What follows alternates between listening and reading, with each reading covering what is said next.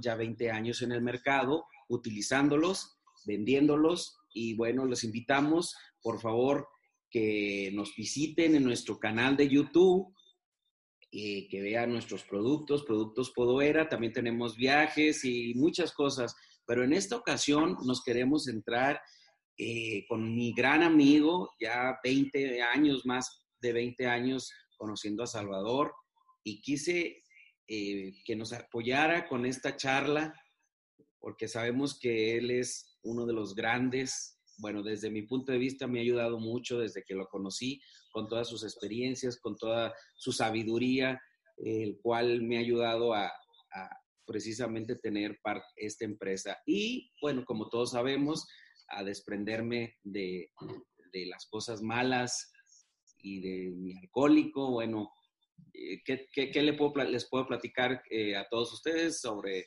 ese tema? Pero mejor voy a dejar a Salvador Valadez con este gran tema, felicidad. Gracias, Chavita, por estar con nosotros de todo corazón, de verdad. Gracias, gracias, gracias. Que Dios te bendiga, que te dé siempre mucha salud para que estés con nosotros. Muchísimas gracias y buenos días a todos, en especial a ti, queridísimo Héctor. Un privilegio estar esta mañana con ustedes en Podoera y poder compartir algo que de lo que la vida y la experiencia me ha enseñado para poder compartir con otros seres calidad de vida. Creo que eso vale la pena. Hagamos lo que hagamos en la vida, necesitamos hacerlo con calidad, porque es de esa única manera en que podemos vivir plenamente la única vida que tenemos para vivir. A veces nos apuramos demasiado, sobre todo en una época como la que estamos viviendo actualmente de pandemia y que muchos de nosotros tenemos que estar confinados en cuatro paredes y que no sabemos qué va a pasar. Todo eso crea un poquito de disturbio emocional. Pero si tenemos los elementos interiores para enfrentar y resolver, no hay ningún problema son etapas de la vida que tenemos que vivir y que si sabemos cómo hacerlo, las podemos vivir con mucha, mucha calidad. Bienvenidos todos. Gracias por estar con nosotros. Sé lo difícil que es reunir a la gente en estas circunstancias, pero que también vale mucho, mucho la pena. Vamos a tocar un tema que en mi concepto es de vital importancia para la vida de un ser humano y que sin embargo muchos de nosotros consideramos que es como una utopía, como que no existe. Y realmente sí existe la felicidad. Ah, mucha gente considera la felicidad como algo que te va siempre a traer de ánimo extraordinario, como brincando y bailando por la vida. Y de ninguna manera. Hoy vamos a explicar un poco el término y toda la tarea interior que representa llegar al estado de felicidad, ¿sí? Así es de que prepárense, nos, nos vamos a echar ocho horas. Ah, no, no, tampoco, no. A mí me encantaría, pero, pero no se puede. Fíjense, ah, casi todos nosotros somos educados para que eh, pensemos que la felicidad proviene de fuera. Por ejemplo, te enamoras.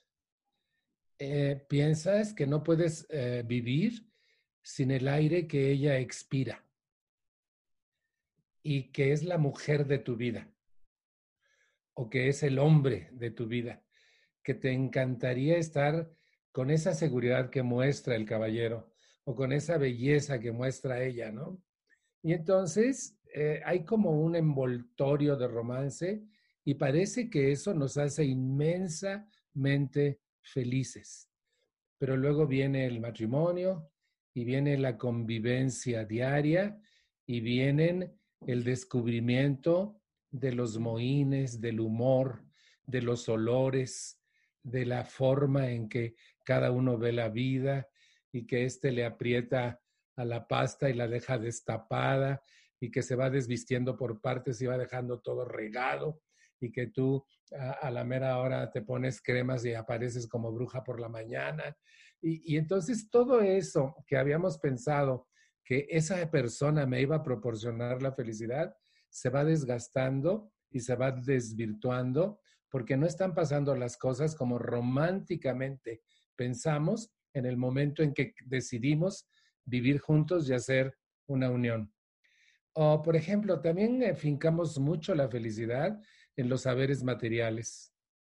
Nos importa muchísimo y, y luchamos, en la vida luchamos y luchamos por obtener, por tener, ¿sí? Entre más tengamos, más felices. Yo conozco muchísima gente que tiene en abundancia o en exceso y no es feliz.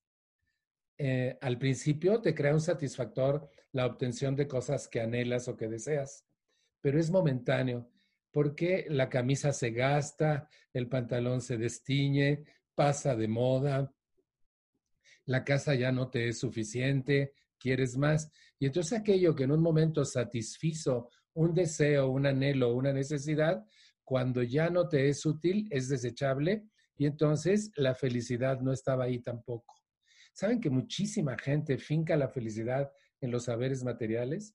Porque en una cultura como la nuestra, somos educados para mm, creer que las cosas y los objetos me van a hacer feliz. Nos, nos habilitan para tener, no para ser. Y solamente una persona que viva su vida para ser ella misma puede llegar al punto de la felicidad. Fíjense, vamos a definir la palabra y después vamos a ver que la única persona que me puede proporcionar felicidad soy yo mismo, que la felicidad es una tarea interior que no proviene del externo, porque el hijo se graduó y vino la fiesta y todo salió precioso pero ahora no quiere trabajar el canijo y, sigue ahí de arrimado y no hace nada y, que tiene miedo. Y, entonces aquello maravilloso que obtuvo después de tanto estudio y no, no consigue trabajo, no hay en su área, y entonces lo que pensábamos que nos iba a hacer inmensamente feliz se convierte en una frustración. Es decir, la felicidad no proviene de afuera, de los acontecimientos, de los saberes o de las personas proviene de dentro. Es una tarea interior. Y la felicidad es un estadio de gozo, de regocijo y de plenitud. Durante la charla les voy a ir describiendo el por qué y cómo lograrla. Fíjense, ¿qué cosas en la vida me hacen sentir gozoso? Ah, pondré algunos ejemplos. Un amanecer. Eh, la, flor que despunta en el alféizar de tu ventana, ah, el vuelo del águila, cosas con las que puedes sentirte gozoso, estar vivo, amanecer y estar saludable y vivo, te puede hacer sentir gozoso. Pero tiene mucho que ver para el logro de la felicidad nuestra educación. Todo lo que nosotros somos es consecuencia de lo que recibimos desde que nacimos y donde crecimos. Somos consecuencia de nuestra infancia. Y entonces lo que nosotros creemos, en lo que nosotros pensamos, la forma en que vemos la vida, fue determinada por esa infancia. Incluso nos dijeron cosas sobre muchas, muchos conceptos de vida que finalmente no han sido ciertos o nos han estorbado para nuestro crecimiento. Y entonces eh, la competitividad, el eh, que somos educados para tener y no para ser, la comparación, esto de estar viendo que aquel es mejor, etcétera, eso, todo eso se va sumando y nos va haciendo personas infelices. Creo que es de una importancia extrema entonces de poder tomar una decisión. La, la felicidad es una decisión como el amor. Y esa decisión es aprender a ser feliz. Y la felicidad es ese estado interno de gozo, de regocijo y de plenitud. Cuando tú sientes que la vida no te debe ni le debes. Cuando te sientes pleno y satisfecho de tu caminar por la vida, de tus relaciones interpersonales, de, tu actividad en la vida. Eso vale mucho la pena. Porque cuando te sientes pleno, te sientes gozoso y eres una persona feliz. Pero hay ciertas normatividades que nos permiten alcanzar ese estadio. Y voy a ir nombrando una por una porque solo así se construye la felicidad. Fíjense. La primera cosa que debemos tomar en cuenta para el camino a la felicidad, para convertirnos en personas felices, es aceptarnos tal y como somos. Físicamente, emocionalmente, mentalmente y espiritualmente. Si una persona se acepta, deja de renegar porque la nariz, porque los dedos índices chuecos, porque los pelos lacios, porque me tocaron esta, el dedo encimado del gordo en el otro, como mi mamá. Y entonces la gente empieza a tener dificultades de autoaceptación, que porque eh, yo quisiera ser alto, porque yo quisiera ser más bajo. Y, y saben que ese es un conflicto grave. La gente usualmente no se acepta o para poder aceptarse, se hace un montón de cosas porque no se gusta como es y entonces se disfraza. Eso es muy constante, sobre todo en la mujer. Y es bien interesante porque esto es un sinónimo de rechazo por mí mismo. Y mientras yo me rechace a mí mismo y no me guste como soy, difícilmente entraré en el camino de la felicidad. Entonces, la primera regla o el primer trabajo interior para ir hacia la felicidad es aceptarme tal cual yo soy. Ah, así soy. Este eh, soy una combinación de dos genéticas, mi papá y mi mamá, eh, el tono de mi piel, mis índices chuecos, mis pelos lacios. Este soy. Yo puedo renegar, y compararme y estar queriendo estirarme y quitarme y ponerme porque no estoy a gusto conmigo. O puedo aceptarme tal cual soy y vivir en paz conmigo en todas las áreas de la vida humana. ¿sí? Eh, soy esta persona, esta persona que nació en ese hogar lleno de hermanos, que en competitividad constante, pero que eso no tiene por qué afectar hoy mi vida. Esta persona soy yo y como tal debo vivir. Fíjense, cuando una persona se acepta a sí mismo, le pasan cosas muy interesantes, pero muy, muy interesantes. Por ejemplo, una persona que se acepta a sí misma, ah, generalmente las personas que se aceptan a sí mismas son felices consigo mismas, porque fíjense, del único ser que no me puedo separar ni un segundo el resto de mi vida es de mí. ¿Con quién creen que me convenga quedar bien? Pues conmigo. Sin embargo, yo fui educado para quedar bien con los demás, aún a costa de mi felicidad o de mi propio comportamiento o de mi propio regocijo. Y entonces yo fui educado para que los demás me amen, me acepten y me aprueben, porque no me enseñaron a amarme, a aprobarme y a aceptarme. Y lo primero que tengo que hacer hacia el camino de la felicidad es aceptarme tal cual soy. Fíjese, otro rasgo de una persona que se acepta. Las personas que se aceptan a sí mismas tal cual ellas son, tienen mayor facilidad para relacionarse con otras. No sienten vergüenza de sí mismas. Se creen capaces de relacionarse. Pueden llegar a una reunión donde no conocen a nadie y, saludar por sí mismas y presentarse. Es bien interesante eso. Las personas que no se aceptan se esconden. Por ejemplo, que no acepto mis dientes, me pongo la mano para hablar y el otro no me escucha, pero yo estoy siempre con la mano aquí porque me doy vergüenza. Pero si yo me acepto, no pasa absolutamente nada. Claro que puedo hacer muchas cosas por mejorar mi físico, mi mente, mi corazón y mi espíritu, pero todo debe empezar por la autoaceptación. A mí me gustaría, por ejemplo, tener todo el tiempo del mundo y poder hablarles de lo que implica esta palabra, porque es de una importancia extrema en la vida humana. La mayoría de la gente vive renegando de sus circunstancias y de sus situaciones. Eh, no, no se gusta a sí misma. Por eso es que necesitamos gustarle a otros. ¿Me quieres? Eh, ¿Te gusto? ¿Cómo me veo? Porque no nos gustamos a nosotros mismos. Y todo debe empezar por aceptarme a mí mismo tal cual soy. Por ejemplo, eh, el resultado de mi vivencia, de mis vivencias, de mi experiencia de vida y de lo que me enseñaron que era, que muchas cosas son falsas, hace de mí una persona pensante y todo lo que yo pienso lo heredé y a veces ni siquiera nos detenemos a pensar, ¿qué pienso?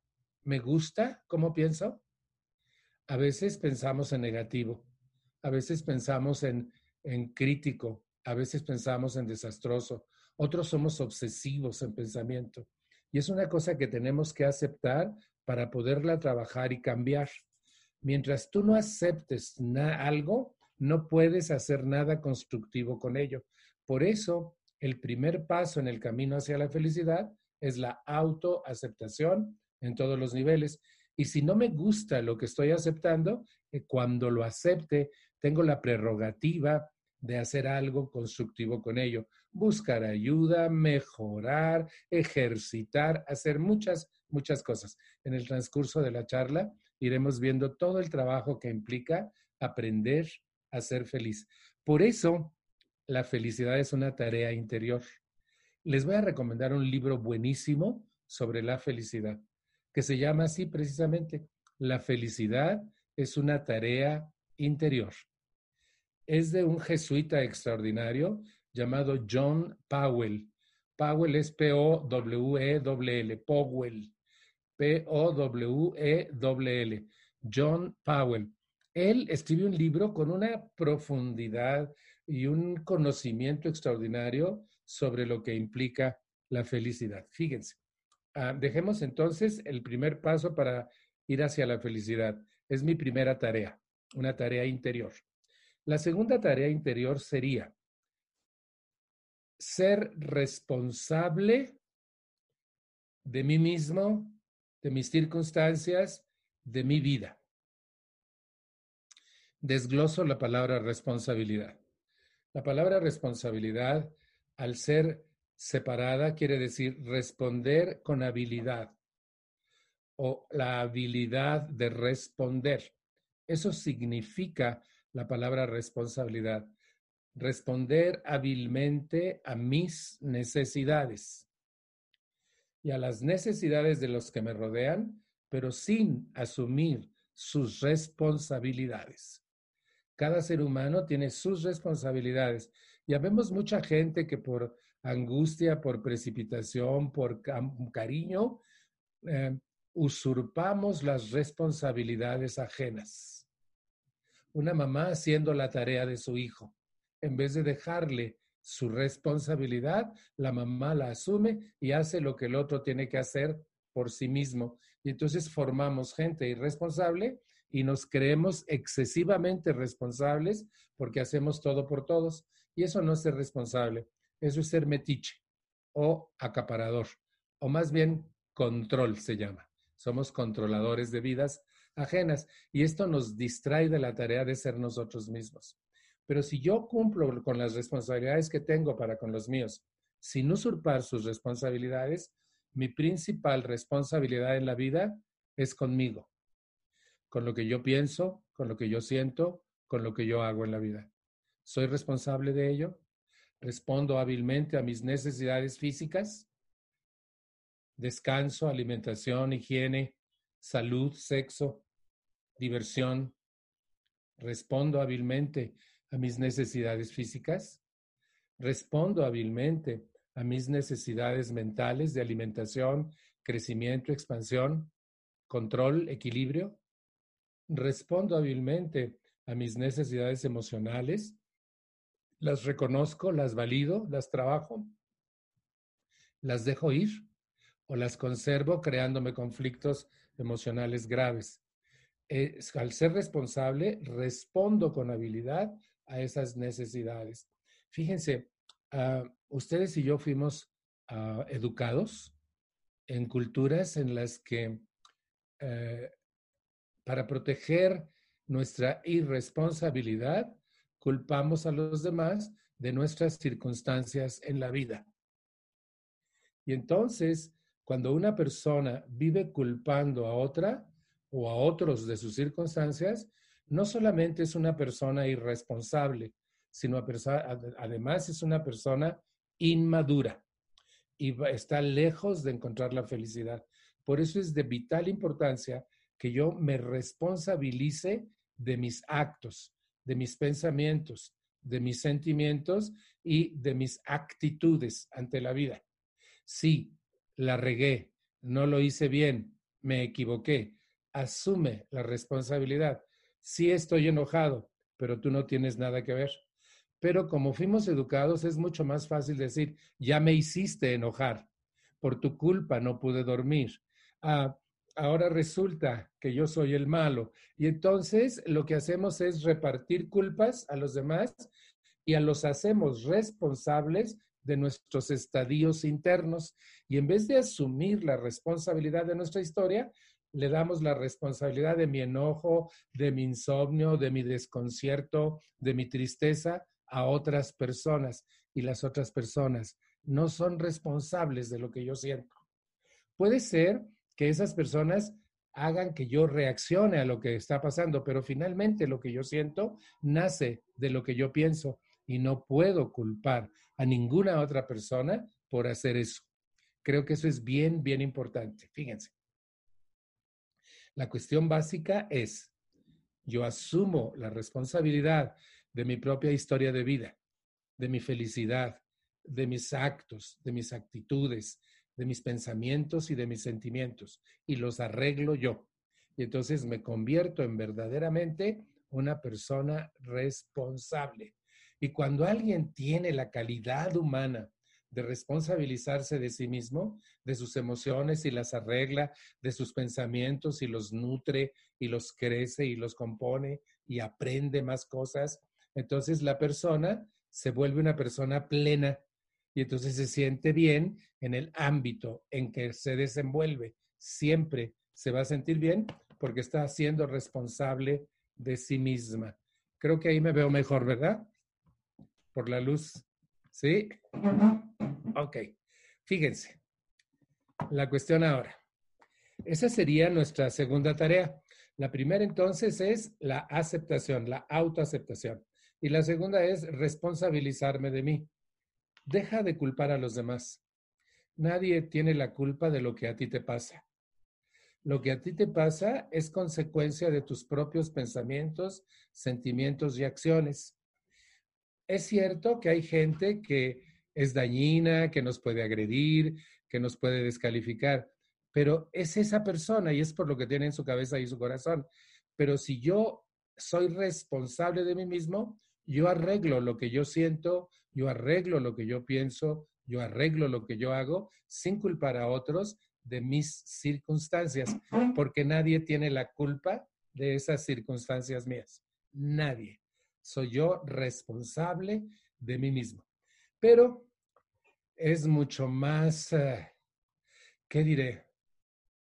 Como es mucho más cómodo andar culpando a la vida y a la pandemia y a mi mamá y a mi papá. Todos los hijos culpan a sus padres de todo, ¿sí? Es tan fácil hacer eso, pero es tan irresponsable y entonces te hace una persona infeliz. Si tú vives lleno de culpas y culpando a los demás, te garantizo infelicidad permanente. Pero si tú maduras como ser humano y asumes la responsabilidad de tu historia, ¡ay! vas a crecer como ser humano. La segunda tarea, asumir la responsabilidad de mi vida toda. Actos, actitudes, pensamientos, sentimientos. Fíjense, la práctica número tres, la tarea interior tercera. Tratar de satisfacer nuestras propias necesidades de descanso, alimentación, ejercicio, o sea, nutrición y ejercicio. Fíjense que estas necesidades, el relajamiento, el descanso, son vitales. Yo tuve un amigo que le daba mucho coraje tener que dormir porque decía que desperdiciaba vida. Le dijo, no, el dormir eh, te recicla, hace que descanses, que recobres fuerzas para vivir mejor la vida. Pero él casi no dormía porque decía que era pérdida de tiempo. Mm. Para mí dormir es una bendición, pero una verdadera bendición. Y fíjense entonces, el cubrir mis propias necesidades, el satisfacer mi descanso, mi relajación, mi nutrición y el ejercicio son vitales para ser una persona satisfecha. Y el satisfactor en la vida crea felicidad. Fíjense, si yo descanso lo suficiente, hay gente que no descansa se levanta desde tempranito y son las 12 de la noche y anda en friega haciendo una cosa y otra cosa. Ya, acuéstate, no, todavía tengo que hacer y tengo que hacer, como si se le acabara la vida si no lo hace. No pasa nada. Date tiempos de descanso. Date tiempos de solaz y esparcimiento. Nútrete. Busca cosas que te nutran en la vida. Come también cosas ricas, pero sobre todo cosas nutrientes. Por ejemplo, yo acabo de desayunar hace rato mi jugo verde, lleno de montones de cosas, desde espinaca y nopal y, este, perejil y linaza. Vieran qué riquísimo, con piña y manzana. Y, y, es un nutrimiento increíble. No tengo que desayunar otra cosa y tengo energía para todo el día. Eso vale la pena. Entonces, si yo cubro de manera asertiva mis necesidades, si yo soy una persona que satisface esas necesidades, voy a estar bien con la vida, voy a estar sano, voy a estar ágil, voy a tener energía y eso hace que tengas ideas, que te relaciones activamente con la gente. Yo admiro mucho a Héctor por eso. Héctor es una persona tan, tan energética, tan llena de energía que va, viene, sube, se la pasa inventando cosas, eh, viene, va, hace, crea. Eso es ser una persona energética. Y eso crea mucha satisfacción personal. Y una de las cosas que la felicidad te proporciona son satisfactores personales si cubres esas tus necesidades. Fíjense. Siguiente tarea. Es que son muchas y me gustaría tener más tiempo, pero no lo tenemos. Así es de que voy a la siguiente tarea. Eh, voy recapitulando o al les digo las tareas. La primera, aceptarte como eres. La segunda, asumir la responsabilidad de tu historia. No culpes a nadie de lo que a ti te pasa. Todo lo que te pasa es por lo que tienes en tu cabeza y en tu corazón, no por lo que otros hacen. Tercero, cubrir tus necesidades básicas de relajamiento, descanso, buena alimentación, ejercicio. Cuarta, buscar siempre hacer actos de amor. Esta tarea es una de las, en mi concepto, mucho más importantes en este camino hacia la felicidad. Eh, los actos de amor son actos maravillosos. Normalmente, y aquí entramos en un conflicto, creemos que el amor también viene de fuera y no es verdad. Ah, a veces, eh, por ejemplo, voy a hablar de las relaciones de pareja. Ah, te enamoras, eh, la persona mueve todo en ti. Anhelas respirar el aire que ya expira anhelas estar permanentemente a su lado, te sulibellas, oyes tu voz y tiemblas, su voz y tiemblas al teléfono. Es una emoción tan grande que confundimos con amor. Pero esa emoción se llama enamoramiento. Y el enamoramiento es una, una situación casi patológica que le pasa a los enamorados y que solo dura dos años y a los dos años se esfuma. Y ya cuando estás en la convivencia diaria y que eh, tiene olores y que tiene mañas y que eh, discute y que no puedes hablar de nada porque se exalta, quien fuere. Y entonces se acaba todo aquello que pensamos que no podríamos vivir sin aquella persona. ¿Por qué? Porque en culturas como la nuestra confundimos lo que es el amor. Y el amor es una decisión volitiva, no es un sentimiento. El enamoramiento es arrobamiento, sentimiento puro, pero el amor es otra cosa distinta.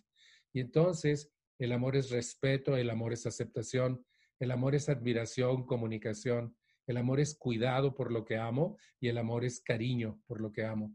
Y muchos de nosotros queremos a la gente, pero no la amamos porque no nos enseñaron a amar. Y fíjense, una condición de la felicidad es el amor. Van muy de la mano. Si yo soy una persona que aprende a amarse a sí misma, entonces estoy en condiciones de amar a los demás porque tengo amor para dar. Y entonces los actos de amor implican respeto por la decisión, por la forma de vivir, de pensar y de actuar del otro, así como respeto por mí mismo si yo me respeto en todos los niveles física, mental y espiritualmente, te respeto a ti. Si yo me acepto física, mental y espiritualmente, te acepto a ti. Si yo me admiro y me siento bien conmigo, te admiro a ti. Si yo me escucho y me comunico, porque mi cuerpo habla todo el día, puedo hacer diálogos con mi mente y con mi espíritu. Y si yo me escucho y me respondo y me satisfago, puedo comunicarme bien contigo. Saben, por ejemplo, en la cuestión de la comunicación, la mayoría de los seres humanos que yo conozco, al abrir la boca lo hacen para dar instrucciones a otros de qué deben hacer y qué no deben hacer, cómo deben vivir. Levántate, báñate, tómate el jugo, ponte el suéter, no me mires así, siéntate derecho, mastica con la boca cerrada. Un, dos, tres, un, dos, tres. ¿Conocen gente que solo habla para dar instrucciones de qué deben hacer los demás? Contéstame el WhatsApp, avísame cuando llegues, regresa a tiempo, no te tardes, no me mires así. ¿Conocen gente que usa la palabra hablada para dar instrucciones a los demás de cómo deben vivir. Y finalmente eso no es comunicación, eso es instrucción. Y fíjense, no somos quien para hacerlo. La educación se da con el ejemplo. Cállate, actúa con calidad y los que vienen tras de ti lo harán igual que lo haces tú, porque te están viendo. Por ejemplo, los niños hacen lo que ven, no lo que escuchan. Ojo con eso. Es bien interesante. Fíjense, entonces, ¿qué debo hacer? Buscar hacer actos de amor. La amabilidad, la charla amena, eh, el aporte de ideas buenas, eh, la decencia humana, todo eso aporta actos de amor. Busca siempre ayudar a alguien, hacer un bien sin mirar a quién. No te vayas a la cama sin haberle hecho un bien a alguien. Actos de amor actos de amor por ti mismo, actos de amor por otros seres. Y eso crea un satisfactor interno maravilloso que te hace sentir pleno y regocijado de poderlo hacer. Y son cosas simples de la vida. Ayuda a alguien a cargar sus bolsas pesadas, dale una instrucción a alguien que está perdido, ah, escucha a alguien que requiere ser escuchado en ese momento. Es decir, pequeños actos de amor hacia los demás te harán sentir pleno y regocijado, feliz de poder aportar algo al mundo en el que tú te desenvuelves. Y eso vale muchísimo la pena. Pequeños actos de amor diario hacia ti. Sóbate tus pies por la noche con una cremita que tiene podoera para que tus pies estén suavecititos, suavecititos. Es un acto de amor para ti. O frota tus piernas con ese otro producto que tiene para descansar las piernas. Y les digo porque yo los tengo. El Héctor me, me surte de esas cosas. Ese mero. Y, y te pones y se siente, wow, bien rico. Eso es un acto de amor para contigo. Haz actos de amor. Vete a dormir cuando tienes sueño. Apaga la tele. Ya duérmete. ¿sí? O haz un acto de amor no, te excedas en el comer porque te vas a sentir pesado toda la tarde, sino come con mesura. Y entonces haces actos de amor hacia ti y actos de amor hacia los demás. El regocijo interno que emana de hacer estos simples actos de amor te hará inmensamente feliz. Fíjense. Otra tarea. Ya van cuatro. Vamos con una quinta tarea que me gusta muchísimo. Ah, empieza a expandir tu mundo. Salgamos de nuestra zona de confort. Los seres humanos nos volvemos muy rutinarios. La casa, el trabajo, el trabajo, la casa, la casa, el trabajo, el trabajo, la casa. El mismo recorrido diario, los mismos conflictos, los mismos diálogos, cenas que hay, tal cosa, bueno, hazme una quesadilla, bravo, ya, se acabó. Eh, ¿Cómo te fue? Bien. Pero no sabes qué piensa, qué siente, no hablan, no platican. Es, nos volvemos muy rutinarios. Rompamos esa rutina y salgamos de nuestra zona de confort. Que no vamos a museos, vayamos a museos. Que no solemos marcarle a nuestros amigos, marquémosle a nuestros amigos. Que tenemos un sueño y creemos que no lo podemos realizar, empecemos a investigar si hay en línea una información acerca de lo que yo pretendo hacer, si puedo especializarme en algo. eh, yo viajo mucho, bueno, viajaba porque ahora en la pandemia, hoy cumplo cuatro meses encerrado, pero ah, yo viajo bastante y voy mucho a los Estados Unidos. Y una de las cosas que me gusta mucho de los adultos en los Estados Unidos es que estudian. Ellos nunca piensan que es tarde para estudiar. Y siempre hay carreras muy breves que los habilitan para tener un mejor puesto y ganar más dinero. Y se atreven, siguen trabajando, siguen con su familia y van a la escuela. Y yo digo, nosotros provenimos de, de culturas en las que después de haber ido a la escuela, nunca se nos ocurre volver a ir. Y podemos salir de nuestra zona de confort y estudiar más. Que no lees, aprende el hábito de la lectura, es decir, sal de tu zona de confort, busca mayores riesgos, apréndete cosas, eh, estudia algo específico, sal de tu zona de confort. Ve más allá, empieza a viajar lejos, haz planes, ahorra. Es decir, podemos hacer tantas cosas en la vida. Miren, yo soy un ser que trabaja desde los 10 años. Las carencias en mi casa me obligaron a trabajar de niño. Y eso marcó mucho mi vida, porque en vez de cubrir mis necesidades de niño, tuve que cubrir las necesidades de otros y volverme un adulto chiquito. Trabajé y trabajé y trabajé y trabajé años, décadas y nunca vacaciones porque no me alcanza, porque no tengo, porque ¿cómo quieres que me vaya si tengo que? Y, y esa era mi zona de confort. O sea, soy muy responsable, soy muy trabajador, pero no me divierto, no descanso, no hay solaz y esparcimiento para mi vida, no hay nada. Sal de esa zona de confort. Un día me dije, un día unos amigos me invitaron a Europa, con todo pagado. Era un febrero y el viaje era en abril.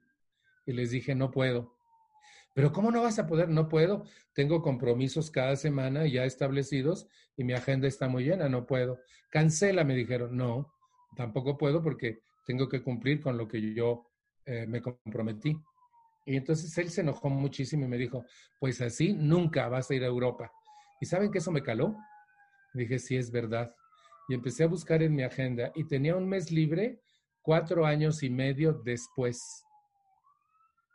Cuatro años y medio después de lo agobiada que era mi vida. Aparté ese mes e hice un proyecto. Me voy a Europa. No tenía cómo, ni sabía qué, nada. Pero salí de esa zona, de esa rutina enferma en la que nos metemos muchos de nosotros y empecé a ahorrar y ahorré cuatro años y medio, ahorré. Llegó octubre del 2008 y me largué a Europa. Yeah. Y, era, era una cosa impresionante y, me gustó tanto y, y, ahorré tanto que me sobró para el siguiente año y me volví a ir a Europa y con el dinero que había ahorrado durante cuatro años y medio, pero como ya me había hecho un hábito, seguí ahorrando y ahorrando y ahorrando. Y cada año en octubre me lo regalo todo a mí y me voy de vacaciones lejos.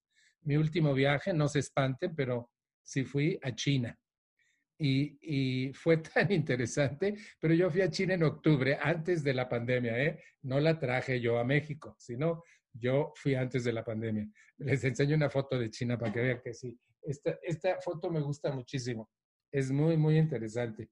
No sé si la vean, estoy con los guerreros de Xi'an, Xi'an la, la provincia de Xi'an en China, los guerreros de terracota. Claro que no te dejan bajar con ellos. Este es un estudio que hay ahí mismo que te toman la foto con los guerreros de terracota. Es muy, muy interesante. Y fíjense, este año por la pandemia pues no va a poder ser posible, pero ya inventaremos algo. Sal de tu zona de confort. Vete a un museo, eh, ve a una obra de teatro. ¿Vieran cuánta gente conozco que nunca ha ido al teatro? ¿Sí? Es que, es que, pues no puedo, es que no tengo, es que es muy caro, es que, es que, es que, es que. No, rompe tu zona de confort y empieza a hacer cosas maravillosas en la vida. Esto va a hacer que acumules recuerdos gratos y que además te sientas más grande, que descubras que el mundo es más chiquito que lo que tú pensabas. Vale la pena romper nuestra zona de confort y empezar a hacer cosas distintas. no dejes de cumplir con tus responsabilidades, pero abre tu vida a la vida. Vale la pena. Conoce gente, presta algún tipo de servicio, inscríbete en alguna asociación que esté dando ayuda en este momento a otros. En este momento de pandemia yo admiro mucho eso del ser humano. Los seres humanos se unen, ayudan. Eso me parece maravilloso, lo que se llama solidaridad. Otra tarea que les voy a dar para lograr la felicidad. Ah, conviértete en buscador del bien en ti, en otros, en la vida. Un ejemplo. Habemos muchos buscadores del mal. Pinche gente, mm, eh, uy, huele mal, siempre ha de ser lo mismo, ¿cómo se aprovecha la gente? Podemos ser buscadores del mal. Es más obvio el mal que el bien pero podemos estar de criticones y, de y tachar todo lo que van haciendo las gentes. Mira nada más lo que publicaron, no sé, esa gente no tiene nada que hacer. Y entonces eres buscador de mal. Hay gente adicta a las, a las noticias y hay ahora una pandemia nueva, no sé si han oído, derivada de la pandemia del CONAVID. La pandemia nueva se llama infodemia demasiada información falsa y alarmista en las redes sociales que tienen jaque al ser humano, ¿sí? Eso es buscadores del mal. Y hay gente apasionada. Yo tengo una hermana que es buscadora del mal y siempre manda cosas alarmistas. una vez le dije, ¿te has puesto a pensar que eso es alarmista? ¿Buscaste la fuente? ¿Checaste si es verídico? Ah, contigo no se puede hablar, me dijo. Y digo, bueno, pues ok, quédate con tu infodemia y yo me quedo en buscar el bien. Busquen el bien. Cuando un ser humano busca el bien en sí mismo, cuando un ser humano busca el bien en las cosas, les voy a poner un ejemplo, la pandemia. ¿Ha traído tanto bien? Escuché a eh, Andrea Bocelli cantar solito en la Catedral de Milán. Y ese hombre aceptó hacer un programa internacional que llegara a todo el mundo y compartir su don con los demás. Es un buscador de bien. O la canción aquella que hicieron los cantantes españoles de Resistiré en esta pandemia. Son buscadores de bien. Y un grupo de cantantes mexicanos la replicó en México buscando el bien. ¿sí? Le busco el bien a la pandemia. He aprendido a hacer eh, conferencias por Zoom. Nunca lo había hecho y eso es un bien. Y finalmente estoy aprendiendo lo bueno. Eh, tengo mi casa perfectamente limpia. Los cajones han sido eh, puestos en su lugar. Nos hemos hecho desecho de montones de cosas, cosas que por lo que tienes que hacer normalmente no puedes. Ahora tenemos el tiempo suficiente para poner en orden nuestra casa y nuestra vida. Y eso es ser buscador de bien. O, por ejemplo, hacer un bien a otros y a través de las charlas poder ayudar a otros seres humanos a alcanzar ideas que les pueden mejorar su propia existencia. O, por ejemplo, yo soy, yo soy pata de perro, les digo. Yo ando del tingo al tango y sin embargo he descubierto que gozo muchísimo mi casa y que no me pasa nada por estar encerrado. Al contrario, tengo más oportunidad para conectarme con quienes amo, para leer, para poner en orden mis correos, mi casa, para aprender cosas nuevas, como dar conferencias por Zoom o, por ejemplo, manejar mis bancos por, por medio del teléfono, cosas que no sabía hacer y que ha traído la pandemia consigo. ¿Qué estoy haciendo? Puedo también quejarme del encierro y que no hago nada y que no tengo suficiente ingreso y que qué va a pasar. También puedo hacer eso, convertirme en un buscador de mal o convertirme en un buscador del bien. Eh, se los dejo de tarea. Vale mucho la pena. Busca el bien. Miren, ah, es impresionante cuando ah, el ser humano se enfoca en lo positivo y no en lo negativo, porque siempre que busques el bien, lo vas a encontrar. Así como hay mal, hay bien. Y si tú lo buscas, lo vas a encontrar. Y el bien ilumina, el bien satisface, el bien regocija, el bien te hace feliz. Fíjense, Otra tarea. Van a pensar que son muchas, pero ojalá pudiéramos hacer cuando menos la mitad y valdría muchísimo la pena. Fíjense, debemos buscar el crecimiento, no la perfección. Debemos aprender que yo soy capaz de crecer como ser humano, de no quedarme con lo aprendido, de no ser la persona que forjaron otros, sino de forjarme a mí mismo. Yo puedo cambiar mi manera de pensar, cambiar mi manera de sentir, cambiar mi manera de actuar y cambiar mis actitudes ante la vida. Y entonces lo que estoy buscando es el crecimiento, no la perfección, nunca vamos a ser perfectos, pero el perfeccionamiento puede irse desarrollando diariamente. Por ejemplo, pulir mi carácter. No sé si alguien de mis escuchas deba pulir su carácter, ¿sí? Mm, algunas personas ya alzaron su mano. Yo puedo hacer eso. Puedo ser... ayer hablaba en una, en una junta que eh, cómo modular el tono de tu voz. Y recibí muchas preguntas. ¿Cómo le haces? Le digo, pues es muy simple, escúchate. Fíjense, por ejemplo, yo descubrí que era maltratador verbal con mi familia, pero con los extraños era súper amable pero súper amable. Si eras un extraño, decía, no, por favor, después de usted, le agradezco infinito. Muy gentil, muchísimas gracias. No, personas como usted necesita este mundo. Pero con mi familia, ¿ya vas a empezar? Apúrate que no tengo tu tiempo. Te lo dije, pero como nunca entiendes, ¿conocen algún maltratador verbal familiar? No vino hoy a la reunión, ¿verdad? Ojalá hubiera venido para que oyera. Pero fíjense, yo puedo cambiar eso y puedo crecer como ser humano. Debo buscar siempre mi crecimiento personal. Puedo pulir el tono de mi voz, puedo, decía Shakespeare, si no encuentras ninguna cualidad en ti, invéntatela, ¿sí? Y empieza a ser amable, por ejemplo, ¿no? Trata a los demás como te gustaría que te traten a ti. Eso vale la pena. Y entonces, ¿qué estás haciendo?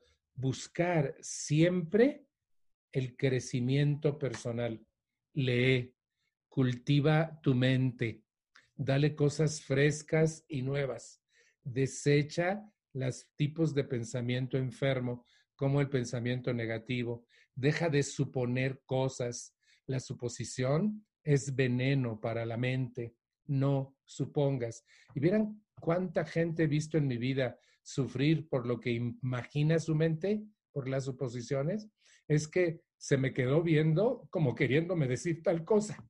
Digo, ah, caray, ¿cómo entraste en su cerebro? Tú no puedes entrar en el cerebro de otro. ¿Cómo puedes adivinar lo que está pensando la otra persona? Es que lo conozco y me miro tan feo. No, él mira así. Él mira feo por lo que tiene en su cabeza y su corazón, no por ti. No inventes tonterías. Y saben que la gente vive inventando y una de las formas más clásicas del no crecer en la mente el, el eh, easy que yo llamo. Easy, easy, easy, easy. Y los easys nos hacen temblar, pero son imaginaciones, porque ninguno de nosotros tiene la facultad de adivinar el futuro. No adivines el futuro. No eres adivino de futuro.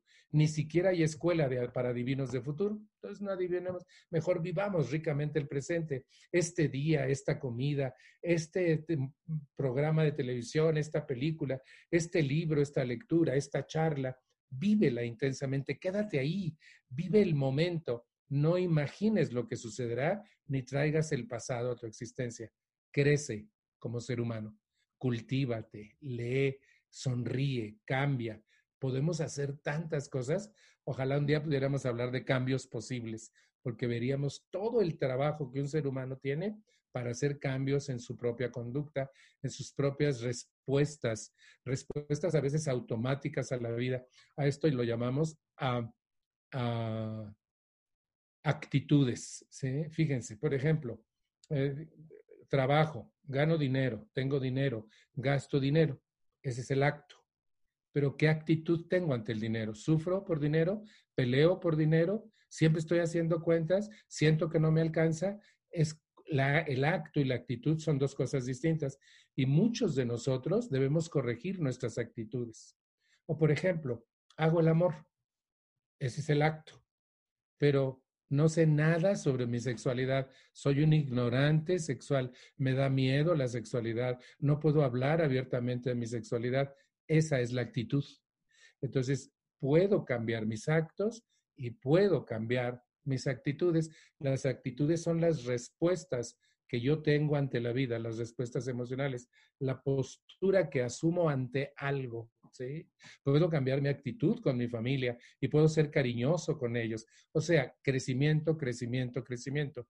Cada vez que tú tienes un logro, te sientes inmensamente feliz.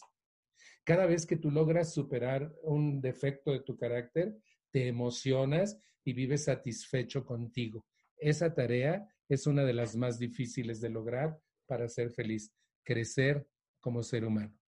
Fíjense, otra tarea. Aprendamos a comunicarnos con asertividad. Dice un dicho que hablando se entiende la gente, pero dice un amigo mío que hablando se enciende la gente. Y le digo, sí, cuando no te sabes comunicar, te enciendes, pero cuando te sabes comunicar, no hay posibilidad de que explotes, hay posibilidad de que informes. La comunicación debe contener dos aspectos importantes, información y cortesía. Habla de ti. No me hables de mí, háblame de ti. No me digas qué debo hacer, dame tu punto de vista de qué harías tú. Empieza a hablar de ti. Ah, yo doy un taller de comunicación asertiva que dura ocho horas, es muy, muy interesante. Y veo la dificultad que tenemos los seres humanos para comunicarnos unos con otros. Siendo un instrumento valiosísimo en las relaciones humanas, de hecho es el más importante en la relación humana, la comunicación, y tenemos muchos tipos de comunicación, y yo puedo optimizar mi comunicado. Yo puedo decirte qué pienso, qué siento, qué necesito, qué me gusta, qué me disgusta, qué deseo, qué no me gusta, pero tengo que decirlo yo, porque si no, tú que eres mi interlocutor o mi interlocutora, no vas a saber mi posición, no vas a saber qué necesito, qué anhelo, qué pienso, qué siento respecto a lo que estamos viviendo. Y normalmente lo que hacemos es atacarnos al hablar o instruirnos al hablar, pero no comunicarnos.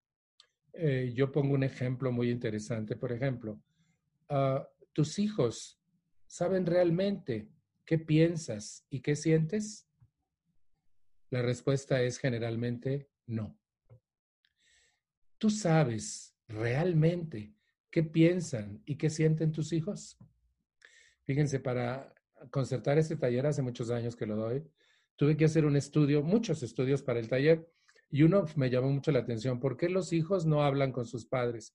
Y la respuesta es porque los padres siempre los están investigando. Los padres quieren saber qué hicieron, a qué horas y con quién. ¿A dónde fuiste? ¿Qué hiciste? ¿Cómo te fue? ¿Hablaste con la maestra? ¿Qué horas son estas? Puros padres investigadores privados de sus hijos, pero no saben qué piensan, qué sienten, qué necesitan, en qué broncas andan. No saben. Solo quieren saber qué hacen, no quiénes son. Claro que me estoy refiriendo a Piñícuaro, allá en un pueblo jodido que hay acá en México, ¿no? No, no allá en sus lugares de origen. Yo sé que allá todo funciona a la perfección, ¿verdad? ¿Todo bien por allá? Perfecto. Fíjense entonces, ¿qué debo entender con esto?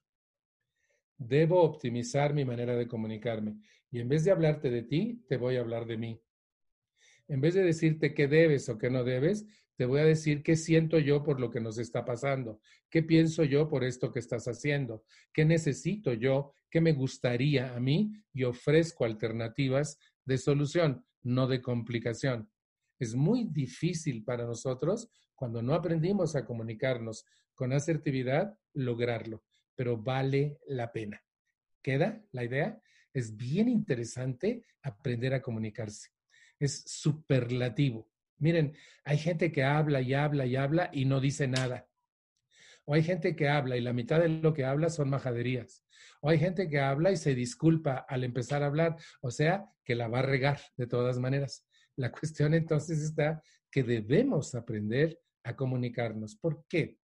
Porque nuestra relación interpersonal con los seres humanos es a través de la comunicación. Y fíjense, debo cuidar en la comunicación ciertos aspectos. Es mucho más importante cómo digo las cosas que las cosas que digo. Debo cuidar con especial esmero la forma en que digo las cosas, el tono de mi voz, la expresión de mi cuerpo. Fíjense, la forma, el 80% de lo que un ser humano le comunica al mundo es a través del lenguaje corporal. Todos los seres humanos nos comunicamos todo el tiempo, hasta dormidos. Fíjense, alguien se acuesta y amanece en el mismo lugar al día siguiente. Otro se acuesta y amanece cruzado con las sábanas enredadas, la cobija tirada, y esa persona está hablando de su inquietud interna, aunque no diga nada.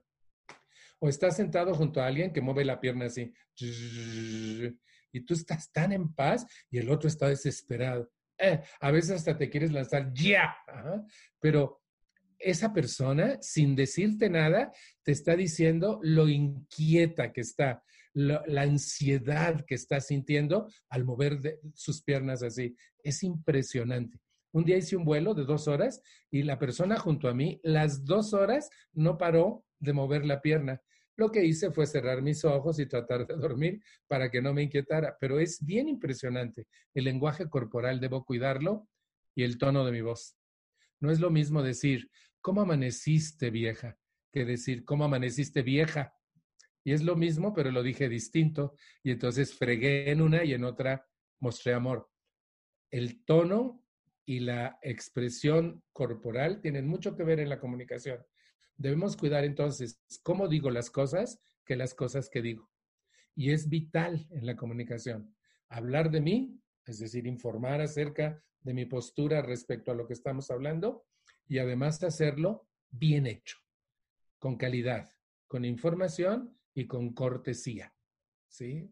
Eso vale mucho la pena y va a hacer que todas nuestras relaciones se optimicen y cuando una persona tiene relaciones sanas con los demás, aunque los demás no puedan tenerla con los, con los demás, pero contigo sí, cuando tú tratas bien, cuando no tratas de instruir al otro, cuando no guías la vida del otro a través de la comunicación, sino realmente te comunicas y le dejas saber quién eres, qué piensas, qué sientes, qué anhelas, etcétera, entonces la relación se optimiza y eso hace relaciones sanas y felices. Eso vale la pena. Optimizar nuestra comunicación. Fíjense, la última tarea, porque voy a pasar a otro sector de nuestra charla. Esta tarea me parece fascinante. El hecho de aprender a disfrutar las cosas buenas que te da la vida. Disfruta. Y las cosas buenas no siempre son espectaculares un amanecer, un atardecer, el canto del pájaro, tu desayuno rico, eh, la compañía de alguien a quien amas, ah, el disfrutar las cosas que tienes en tu casa. A veces yo miro cómo las casas reflejan mucho el interno de las personas. Y cuando está todo revuelto, me está hablando de lo revuelto que está su interno, que no crece, que no es feliz. Eso es interesante. Y entonces cuando tú le buscas eh, disfrutar las cosas buenas que te da la vida. Fíjense, yo amanezco y tengo una pequeña oración a mi Dios. Gracias por un día más en el que yo puedo poner lo que yo quiera. Y gracias por un día menos que me acerca más a ti. Y las dos cosas son ciertas. Cada día que pasa es un día menos de mi vida, pero también un día más de mi vida y además yo puedo hacer de ese día lo que yo quiera. No soy un velero a la deriva con un signo o un designio marcado. Soy un ser inteligente que puede disfrutar cada instante de este día de su vida. Puede disfrutar su comida, su compañía, su entorno, sus amigos, su trabajo. Y entonces cuando tú disfrutas lo que haces, eres feliz con lo que haces. Pero cuando reniegas y estás a disgusto y te sientes inadecuado y estás reniegue y reniegue, ¿conocen gente que se la vive renegando? ¿Sí? Esa gente es muy infeliz, muy, muy infeliz. Pero cuando tú disfrutas y tratas de disfrutar las cosas buenas de la vida, y son tantas, son de veras tantísimas cosas, la lluvia que golpea el antepecho de tu ventana, el atardecer. Miren, en estos días ha habido unos atardeceres. Yo vivo en el piso 19 de un edificio de 21, tengo un apartamento lindo. Y hemos tomado fotos casi todas las tardes de los atardeceres. Es impresionante. Esas son pequeñas cosas buenas que te da la vida cada día, ¿sí? Y volteo y veo, tengo todo lo que necesito para cubrir mis necesidades. No necesito más. Otra cosa buena de esta pandemia. Gasto menos. Solo he gastado en comida. Nada más. Y he hecho mis pagos. Ya no le debo nada a nadie más que los servicios de la luz, el teléfono, el agua. Y eso se van pagando. Pero no he comprado camisas nuevas, ni zapatos nuevos, ni me meto a, un helado, ¿qué te parece? Yo disparo, compra. Y no, no he gastado nada. Es una cosa maravillosa. Y el dinero te alcanza muchísimo más cuando no gastas tanto. He descubierto que si salgo, ya por el hecho de salir, empiezo a gastar. A veces sin ton ni son. ¿Conocen algún gastador sin ton ni son. Yo conozco un amigo mío, pero no les voy a decir quién es, ¿sí? Pero es interesante porque en este encierro ha habido una cosa muy buena. El dinero ha lucido muchísimo más y ha durado muchísimo más. Y vieran cómo he disfrutado eso. digo, wow, estoy aprendiendo que cuando salga no tengo por qué gastar tanto. Vale la pena. Estoy aprendiendo una nueva modalidad de vida. Entonces, en resumen, a disfrutar las cosas buenas de la vida. Recapitulemos y hagamos un pequeñito resumen. Aceptarme tal cual soy, ¿sí? Es un proceso y una tarea interior. Segundo, ser responsable de mí mismo y no hincarle la responsabilidad de mis estadios a nadie, sino asumir mi propia responsabilidad. Luego, satisfacer mis necesidades de descanso, relajamiento, nutrición y ejercicio. Tenemos que ejercitarnos. Hoy di algunas cuantas vueltas caminando por la sala y luego por el comedor y luego otra vez por la sala y otra vez por el comedor. Como no puedo salir, pues camino aquí. Eso vale mucho la pena. Luego, debemos hacer que nuestra vida tenga actos de amor. ¿Se acuerdan? Pequeños actos de amor por mí y por los demás. Ya les hablaba de ponerme cositas en los pies de Podoera como un acto de amor, ¿sí? Fíjense, después salir de nuestra zona de confort, estudiar, conocer más gente, cambiar mis rutinas, hacer cosas novedosas para ser un mejor ser humano y aprender más cosas. Luego, seremos buscadores de bien. También podemos ser buscadores de mal, creo que eso quedó muy claro, pero podemos aprender a ser buscadores de bien.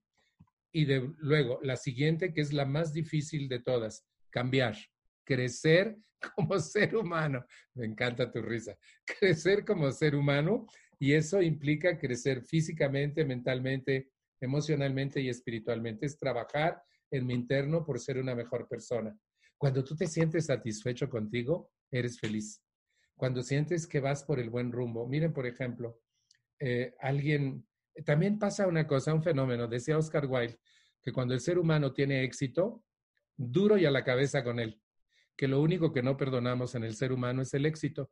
Y si es un, ser humano exitoso en lo que hace o en su vida, entonces todos los demás se le van encima y lo critican y hablan de él y dicen cosas. Pero eso es muy, muy difícil de controlar, porque eso se llama envidia. Y si tú estás provocando la envidia y hablan mal de ti, es que vas bien. Ah, ¿Por qué? Porque estás teniendo éxito como ser humano. Y eso solo te lo da el crecimiento personal. Y buscar siempre el crecimiento y no la perfección. Y luego la siguiente tarea va a ser aprender a comunicarnos asertivamente. Y la última, buscar las cosas buenas de la vida, las pequeñas y gratas cosas que nos da la vida. Mire, quiero resumir todo esto con una lista. Una lista que me ha llevado años hacer y que ha valido mucho la pena. Mi lista de la felicidad. ¿sí? Aparte de todo lo que les he compartido, que es una tarea muy interesante porque te vas a sentir un, un ser dichoso, un ser capaz, un ser pleno, un ser abierto, dispuesto al cambio. O sea, cuando una persona tiene esta postura ante la vida, se siente satisfecha, se siente plena y es feliz por consecuencia.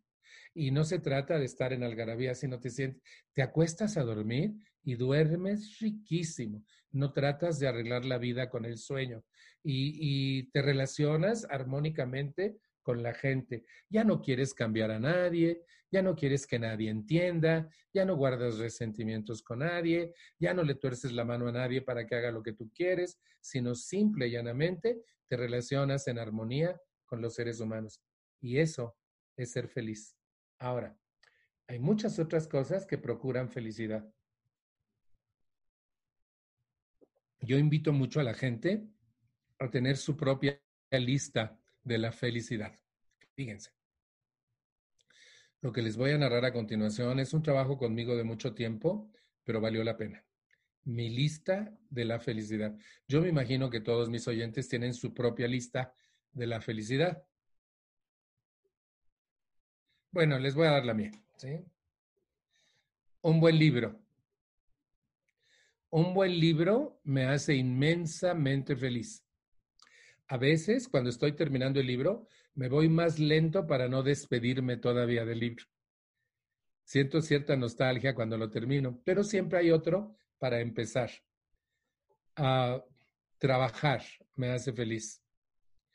Yo disfruto tanto mi trabajo y me entrego tanto en mi trabajo que parece que no trabajo, sino que me divierto. Y trabajar me hace inmensamente feliz hacer de cenar para mis amigos. Eso me da un gozo interno desde que planeo la cena, invito, eh, imagino qué voy a hacer, voy al mercado, compro, pico, amacero, guiso, desde ahí todo y hasta la cena. Eso me hace inmensamente feliz. Visitar a mi familia mi, familia vive en Guadalajara, donde está Podoera. Y cuando yo puedo ir, ahorita no he podido ir, pero cuando yo puedo ir y disfruto de mi familia, los como a besos, abrazos, me intereso por sus cosas. A veces ellos ni me saludan, pero yo estoy disfrutándolos. ¿sí? Una cosa, no doy opinión nunca si no me es solicitada. Es decir, se me ha quitado lo metiche. ¿Algún metiche en el auditorio?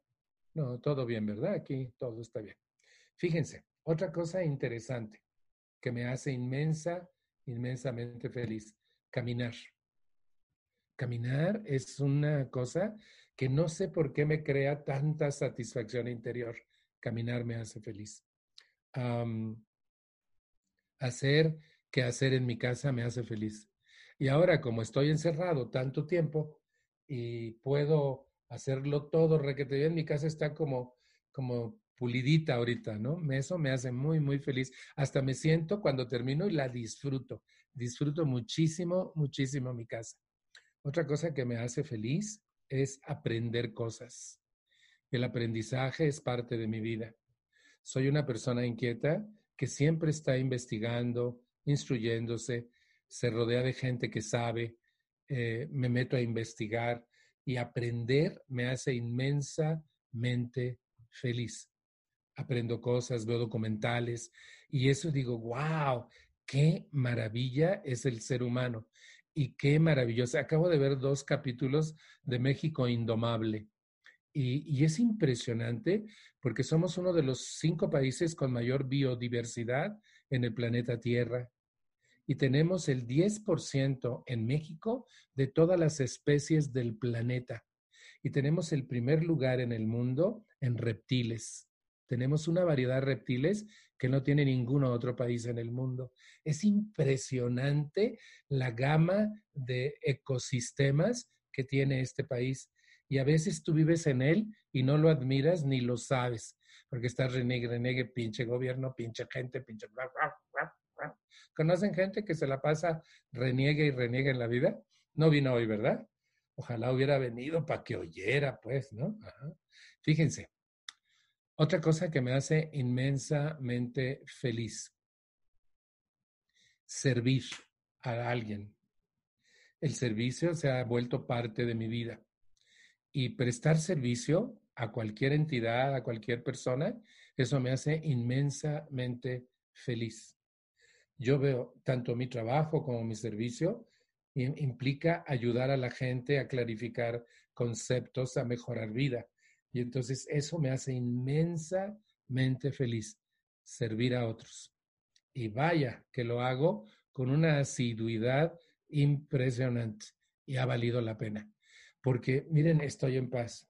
Ayer mismo, ayer me habla una amiga, una gran amiga en los Estados Unidos, vive ella. Y tiene un conflicto de tragedia grave. ¿sí? Hablamos por teléfono largo y tendido. Es uno de esos conflictos que rompe todos tus esquemas, que, te, desubica y te crea estupefacción. Su marido abusa de dos niñas y se acaba de enterar. Y entonces todo su mundo se destruye por el acto equivocado de otra persona. Y hablamos y logro tranquilizarla. Pero no contento con eso, le digo, ahí donde tú estás, yo tengo amigos muy buenos. ¿Me, me permites que una amiga mía y su esposo te ayuden? Porque ellos son terapeutas. Me dijo, sí.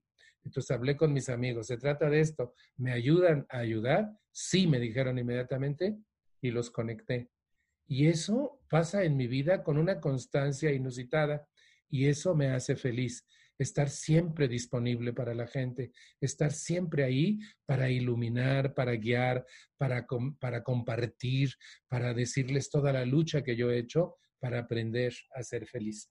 Eso me hace muy, muy feliz. Ayudar y servir hagan algún tipo de servicio en su iglesia, en su casa, laven los trastes, señores, por favor. Les dije allá en Piñícuaro, pues ya ven cómo andan de mal por allá no a los que me están oyendo, porque yo sé lo que me están oyendo, todos lavan los trastes y planchan su camisa, ¿verdad? Sí, así es aquí. Y ya te vi, queridísima. Fíjense, la cuestión es, la lista es inmensa, fíjense. Bailar me hace feliz. Cantar me hace inmensamente feliz. Yo no canto bien, pero soy un cantador nato. A veces me dicen, cántanos, y ahí me tienen en los auditorios cantando. Y, además hago charlas en las que comparo lo que estoy expresando con una canción. Y eso vale mucho la pena. A, veces hago canciones chuscas para que la gente comprenda la esencia de lo que estoy diciendo. Uh, por ejemplo, yo canto una canción que se llama La del Señor Patiño, para que los padres entiendan que su hijo es un hombre, no un niño. ¿ah?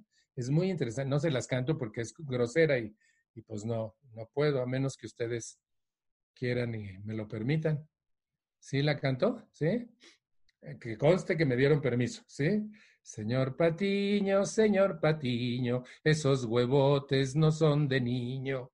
Ya, listo y hago que la gente se ría y digo, pues sí es cierto, ¿qué le estás arreglando la vida a un señor Patiño? Por favor, déjalo que sea él.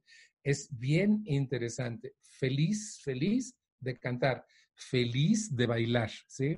Otra cosa que me hace muy, muy feliz es eh, dormir. no sé si alguien de ustedes lo haga feliz dormir, pero yo soy dichoso cuando me duermo. Otra cosa que me hace feliz es bañarme todos los días. Eso que el agua cae sobre mi cuerpo y no solo me está limpiando, sino me despierta y es una oportunidad para hablar con mi Dios y entregarle mi vida del día. Eso vale la pena. Me hace muy feliz conocer gente. En mi concepto, uno de los regalos más grandes que yo tengo en la vida es la gente. La gente ha enriquecido mi vida de una manera impresionante.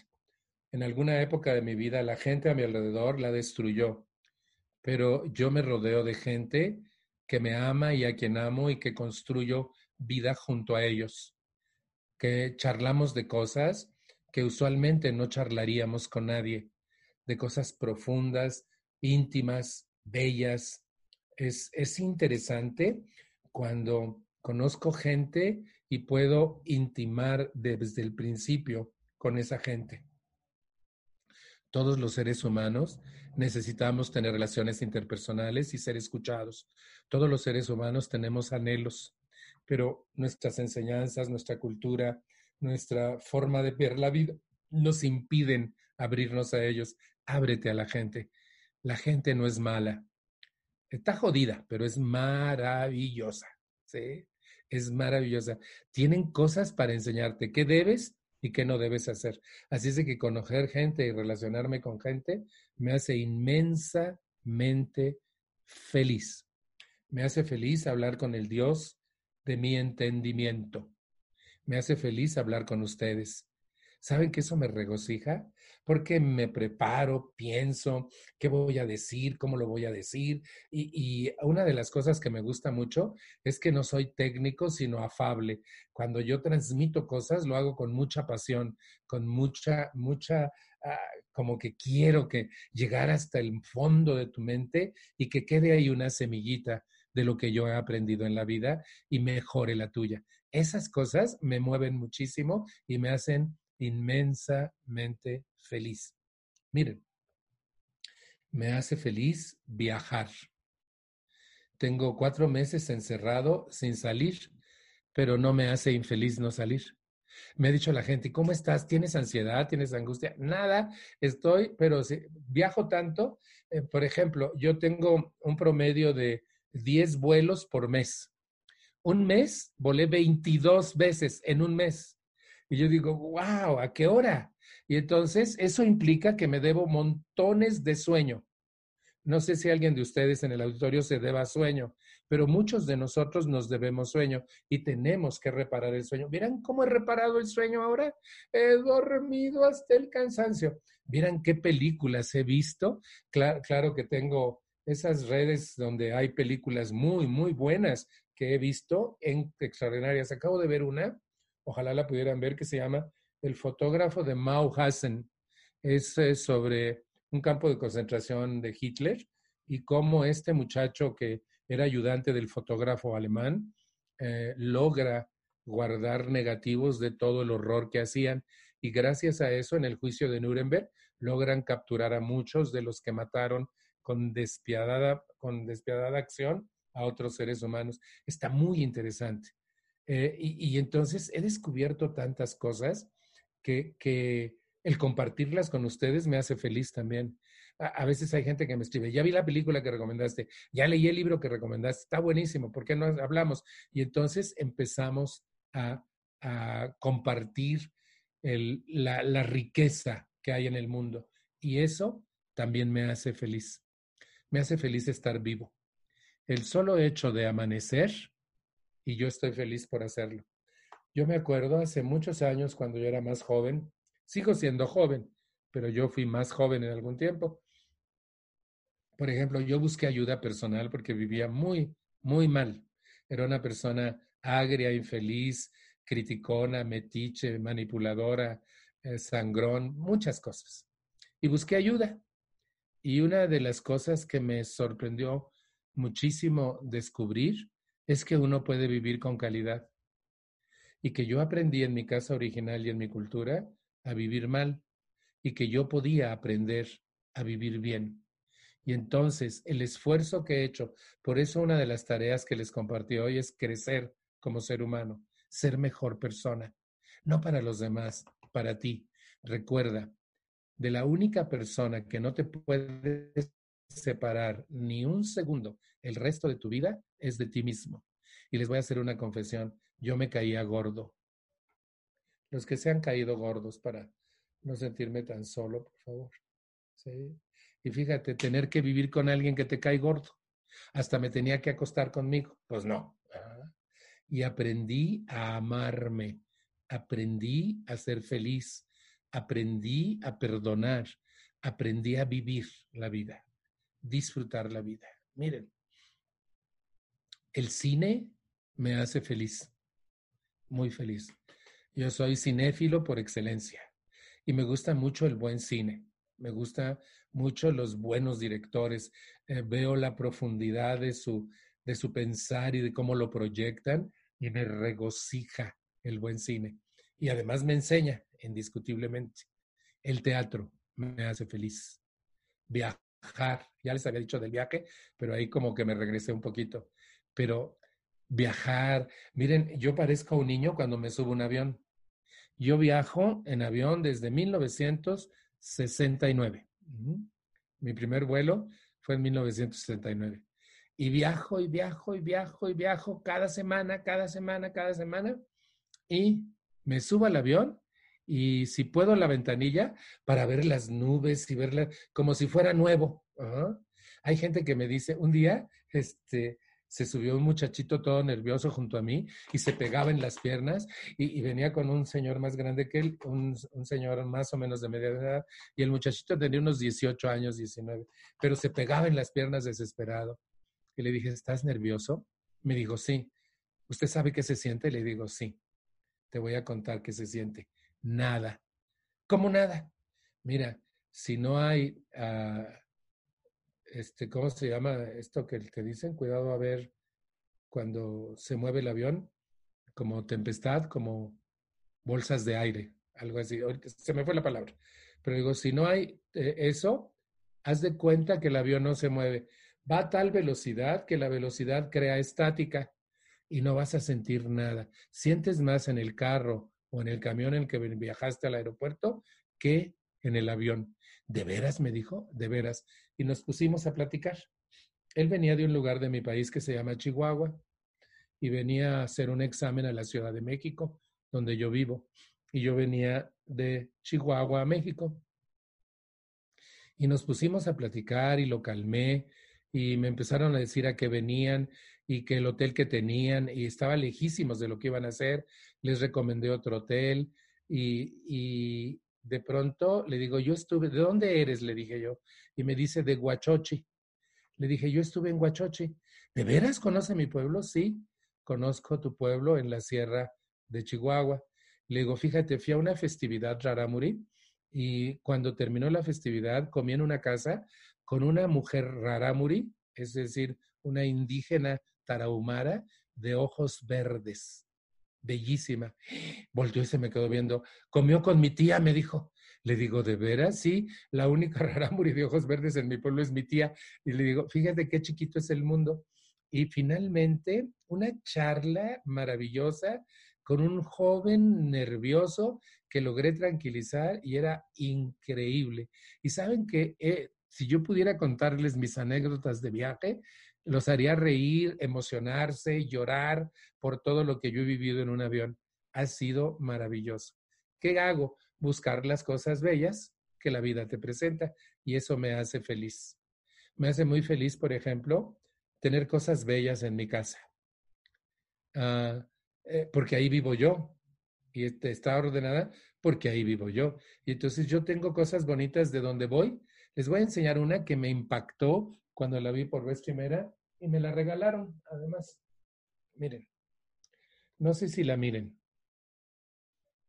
Esta rosa tiene conmigo un año y está viva. Proviene del Ecuador, me la regalaron allá. Y esta rosa va a permanecer fresca como está cinco años. Tiene un tratamiento que hacen los ecuatorianos y las exportan ellos producen unas rosas maravillosas. ¿No es increíble? Y está viva. Y no le pasa nada, solo que no le dé el sol. Y entonces yo la veo todos los días y es una rosa auténtica, pero tiene un tratamiento que impide que muera y va a durar hasta cinco años. ¿No es una cosa bella para disfrutar? Y así, de cada lugar hay algo extraordinario que puedes disfrutar en tu vida diaria, aún dentro de tu casa. Ahora en la reunión está una amiga mía que vive en León, Guanajuato, y que se está rascando un poquito. Y ella es mi, mi, mi anfitriona en Guanajuato con el León. Cuando yo voy, ella me hospeda en su casa. Y hemos logrado que su casa tenga cosas bonitas y que se vea agradabilísima. Y eso cada vez que vamos, hacemos algo en su casa y ella hace algo por nosotros y eso vale mucho la pena. Y fíjense entonces, a la amistad me hace feliz. Una de las cosas que más me hace feliz en la vida es tener amigos. Está otro amigo mío ahorita en la reunión que hace mucho que no veo ni platicamos y que yo creo que no quiere platicar conmigo por ciertas cosas, pero ahí está y me, me regocija ver a mis amigos. Eso me hace inmensamente feliz. ¿sí? Decía, me decía Héctor que iba a venir a México. ¿Veniste siempre? ¿No? Y, y, yo digo, wow, que no venga, hay mucho contagio, pero no veniste, qué bueno. Y, y que nos pudiéramos ver no podemos en este momento, pero nos podemos ver en esta pantalla y eso me regocija. Es, es magnífico poder estar en contacto con otros seres aunque no los puedas abrazar. En fin, que si ustedes hacen como yo una lista de la felicidad, pueden ir agregando cosas. Miren, por ejemplo, ahora, soy un joven de 74 años de edad. Ya sé que no lo parezco, muchísimas gracias, pero tengo 74 años de edad y estoy aprendiendo a envejecer con dignidad. Hay cosas que ya no puedo hacer. No me puedo agachar y levantar como lo hacía siempre. Y si me agacho ya no me puedo parar solito. Tengo que agarrarme de algo para levantarme. Soy más lento en lo que hago. Por ejemplo, hoy estoy sentado con ustedes hora y media y cuando me pare no puedo caminar rápido como que tengo que lubricar nuevamente mis rodillas para volverme bien y caminar correctamente. Son cosas que nunca me habían pasado, pero estoy aprendiendo a vivir con ellas. Pero les digo algo que me hace feliz. Ahora la gente me cuida se preocupa que no me vaya a tropezar. Ya me caí tres veces y eso nunca me había pasado. Ahora están anunciando un bastón que tiene luz y radio y sabe cuánto. Y verán cómo se me antoja tener ese bastón. Todavía no lo necesito, pero se me antoja mucho porque va a llegar un día en que me va a ayudar un montón. Así es que a lo mejor ya hasta me lo regalo. Pero, ¿saben? Es interesante aprender en el ocaso de la vida que ha valido la pena que vivir es la gran cosa, que solo tienes una vida, que no la desperdicies quejándote, metiéndote en lo que no te importa, queriendo cambiar a otros, sufriendo. Tenemos una sola vida y en esa vida yo he tomado decisiones de una calidad extraordinaria y con eso quiero cerrar mi charla. Les quiero compartir las decisiones de vida que me han hecho una mejor persona, que me han hecho no contaminarme y que además me han hecho muy feliz. Les voy a decir la primera. Son tres grandes decisiones de vida que yo tomé un día y he trabajado años por lograrlas. La primera, si tú quieres vivir mal, yo te acepto, te respeto y aún te amo, pero no puedes vivir conmigo. Porque a mí me costó más de la mitad de mi vida aprender a vivir con mucha calidad como para volver a vivir mal porque tú, papá, mamá, pareja, hijo, hermano, amigo, quieres vivir mal. Así como tú tienes el derecho a elegir cómo quieres vivir, yo tengo el mismo derecho. Y yo ya elegí que quiero vivir bien. Y no bien afuera, sino bien aquí adentro y aquí adentro. Bien en mis emociones y en mi pensar y en mi vivir pleno. Bien, y tú no quieres vivir bien y yo te amo, a de lejos. Te voy a ver cuando mi corazón quiera, pero no puedes contaminar mi existencia, por mucho que te ame. Saben que la mayoría de la gente, allá en Piñícuaro, el pueblo ese jodido que les digo que existe, la mayoría de la gente vive mal porque otros seres a su alrededor quieren vivir mal. Y yo me niego a hacer eso. Yo solo tengo una oportunidad de vida sobre este planeta y es muy breve. Y me queda más poco tiempo que hace años y no los voy a desperdiciar porque tú quieres vivir mal quien fueres. Prefiero solo que mal acompañado. Porque nada más tengo una vida y no la voy a echar a perder porque tú quieres vivir mal. Tienes el derecho de vivir mal, como yo tengo el derecho de vivir muy bien. Esta declaración espanta normalmente a mi auditorio, porque casi todos tenemos alguna relación enferma porque alguien no quiere vivir bien. Y luchamos y sufrimos. No, no, no, no quieres vivir bien, hijo. Que Dios te bendiga. Haz tu vida y no vengas a joder aquí. Se acabó. Te amo, pero no me voy a hundir junto contigo, porque yo también soy un ser humano que tiene derecho a la felicidad, a la plenitud, al gozo, y tú lo estás impidiendo. Tú tienes un problema, tú tienes que arreglar tus problemas, no yo. Que Dios te bendiga. Y te lo va a agradecer más tarde o más temprano. Y eso nos da mucho miedo.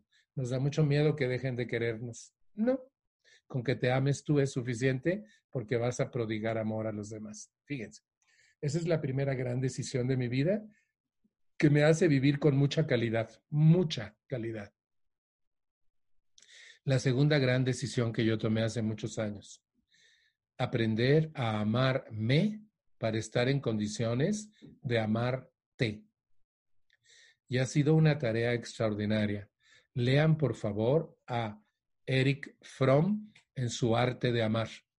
El libro El arte de amar considero deberá ser un libro de cabecera para todos los seres humanos.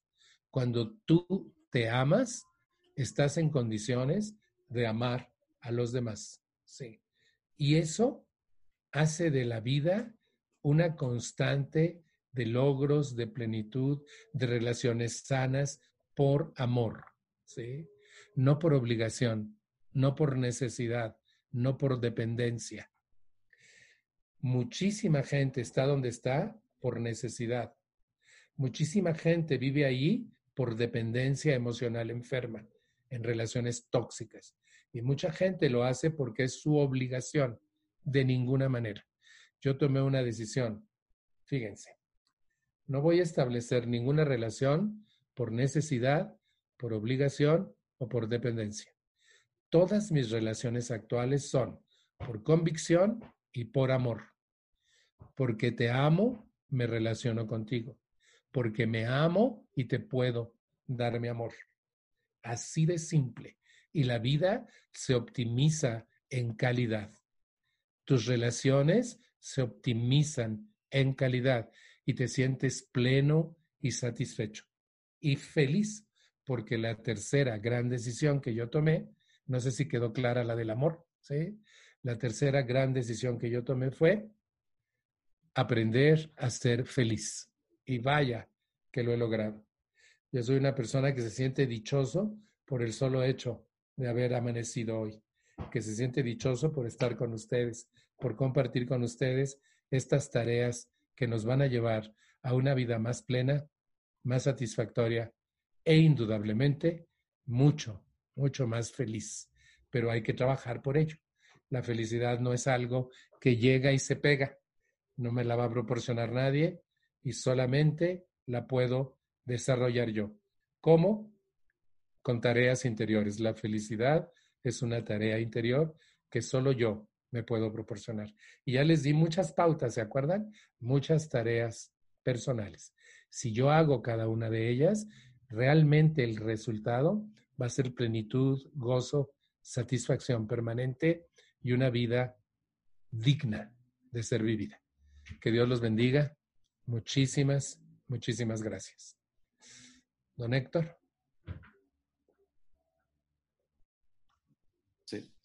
Chavita, muchísimas gracias. Como siempre, excelente charla de la felicidad. Hay mucho que trabajar en ella.